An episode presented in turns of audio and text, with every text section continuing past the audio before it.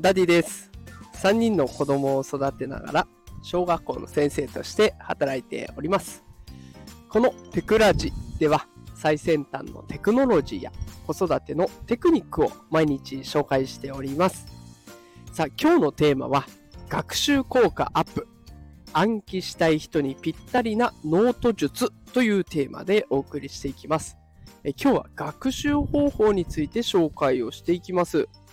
まあ、昨日の放送でですね、成績を上げるためには学習方法を覚えさせようということを伝えさせていただきました。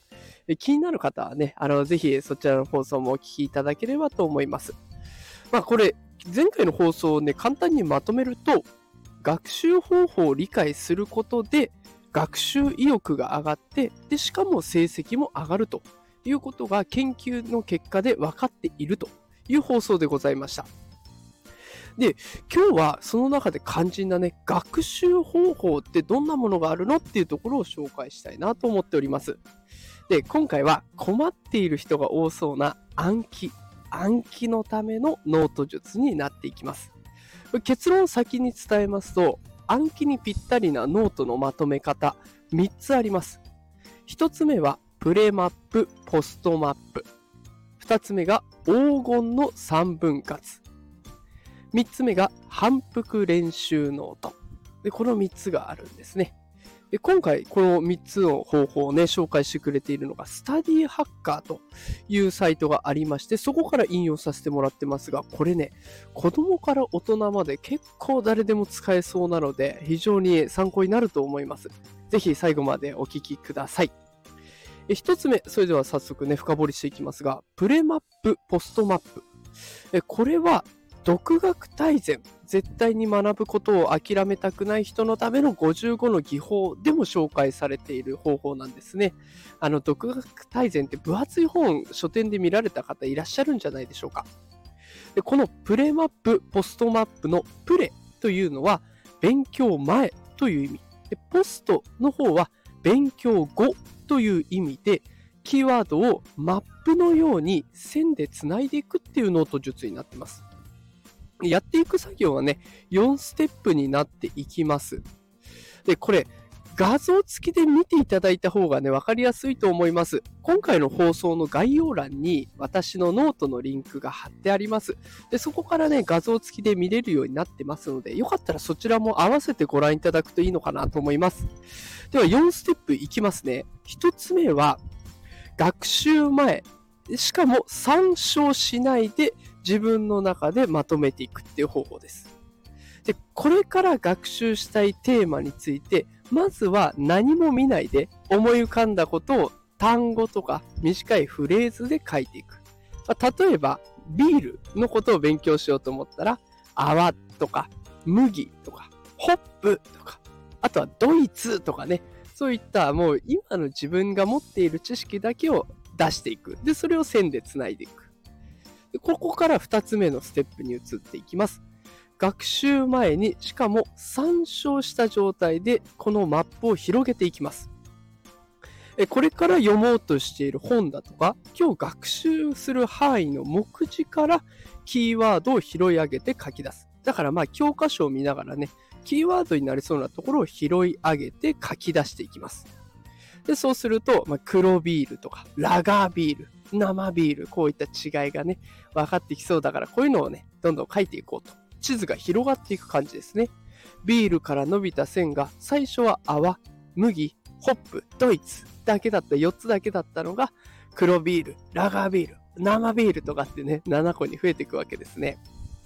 で、この後です。3個目のステップ。ここからは学校の、えー学校で勉強している子供たちでも使えます。学習した後に何も参照しないで地図を広げていきます。今日学習した内容とか、あと読み終えた書物について、何も見ないで思い出せる範囲でマップをつなげていくんですね。で、だからさっきのでいくと、最初は泡だけだったところから、3度次とかってやると泡の質が良くなるとか、泡がちょうどいい量になるとかね。あとは黒ビールとことかいうところからね、黒麦芽とか、いいろんな材料の方に目を向けられるようになってくる。で、これが頭の中で勉強したことをもう一回復習している段階になってきますね。で、4つ目のステップがとどめです。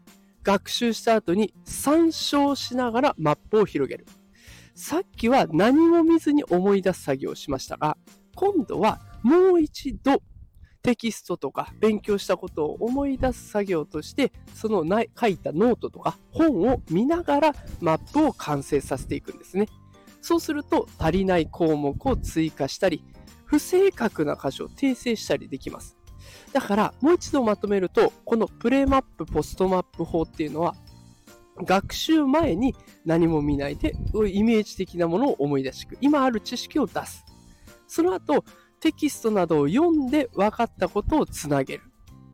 で、続いて学習した後に何も見ないで自分で思い出せるだけ思い出す。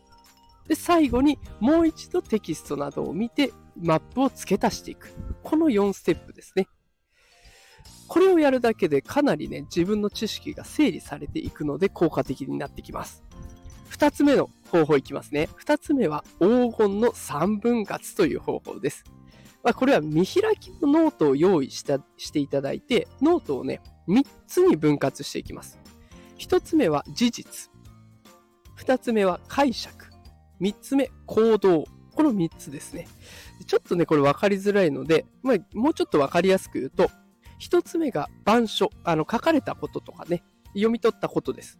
二つ目は気づき、自分で考えたこと。で、三つ目は要約、勉強したことをまとめていきます。で、これを順番で書き込んでいくんですね。で、この一番ポイントになるところが要約です。で特に子供たちって整理された情報の方が頭に入ってきやすいので、自分でその情報を整理していく、要約していくっていうのが非常にポイントになってきますし、それができる子は、どんどん学習内容を飲み込んでいきます。で、もしもね、要約できないという子がいたら、結局、今の授業というか、今の勉強で何が分かったのって聞いてあげると書けるようになりますので、ちょっとお試しいただけるといいかなと思います。では、3つ目。反復練習ノート。あこれ最後はね、知識を何回も何回も復習して、確実に記憶に残したい時に使えるノート術になってます。例えばね、あの、覚えると言ったら、英単語とかありますよね。英単語も、まあ、一番ノートの左側にね、英単語を書きます。で、真ん中に少し空白を残しておきます。で、右側の端に答えになる意味ですね。その英単語に合った意味を書いておく。で、英単語だけを見て正しい意味を答えられたら真ん中の空白は何も触りません。ただし、間違えた意味を答えてしまったら真ん中の空白に正の字を1回ずつ書き足していきます。でこうすると、こう何回か繰り返した時に、正の字が溜まっていく場所と溜まらない場所が出てくるんですね。で溜まったところが自分の苦手なところになっていきます。これ例えば小学生だったらね、漢字練習とかでも使えますね。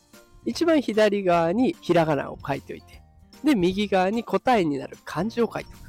で、別のノートに漢字を書いてみて、合ってれば何も空白部分には触れない。間違っていれば正の字を書き足していく。こんなやり方もできますね。さあ、ということで今日は学習方法、しかも暗記にぴったりなノート術というテーマで紹介をしてみました。もう一度振り返ってみると、1番目、プレマップ、ポストマップ、地図でつないでいくという方法。2つ目が黄金の3分割、事実、気づき、要約この順番で、え、ノートをまとめていく方法ですね。で、最後に紹介したのが反復練習ノート。ね、正の字で、まあ、自分の苦手なところを明確にしていくというところです。ぜひね、このお子さんの発達状況に合わせてご利用いただければいいかなと思います。